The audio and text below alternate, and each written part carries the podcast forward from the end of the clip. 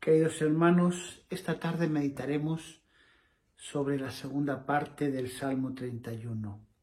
Si recuerdan ustedes, la semana pasada les estaba explicando que podemos llegar a ser felices si confiamos en el Señor. La confianza en Dios es el principio de la felicidad.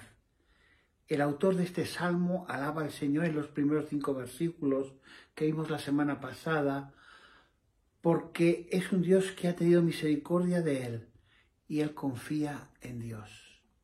Los versículos 6 al 14, el salmista describe una situación de angustia en la que está pasando, clama a Dios por misericordia, se siente despreciado de sus vecinos, sus amigos, siente que es objeto de calumnias.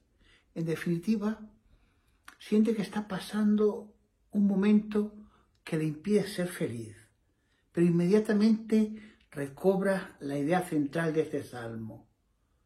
A partir del versículo 14 y hasta el 24, que es el final, va a expresar nuevamente su confianza en Dios. Dice, mas yo en ti he confiado, oh Señor. Digo, tú eres mi Dios. En tu mano están mis tiempos. Líbrame de la mano de mis enemigos. Haz resplandecer tu rostro sobre mí. Sálvame por tu misericordia. No sea yo avergonzado. Sean avergonzados los impíos. Enmudezcan los labios mentirosos. Cuán grande es tu bondad que has mostrado a los que esperan en ti. En lo secreto de tu presencia los esconderás. Bendito sea el Señor, porque ha hecho maravillas. Amad al Señor, todos vosotros sus santos, a los fieles guarda el Señor, y paga abundantemente al que procede con soberbia. Esforzaos todos vosotros, los que esperáis en el Señor, y tome ánimo vuestro corazón.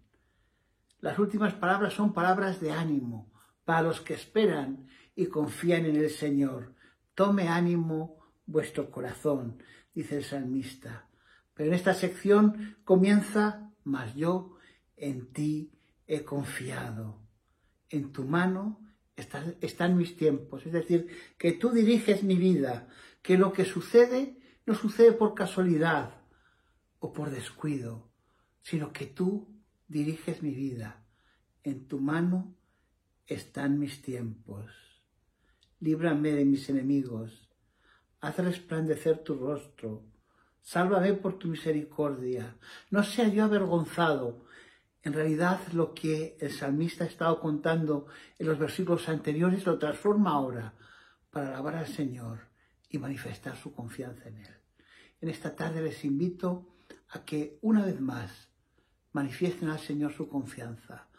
Pongan sus angustias, sus deseos, sus esperanzas y sus visiones en el Señor y esperen en Él.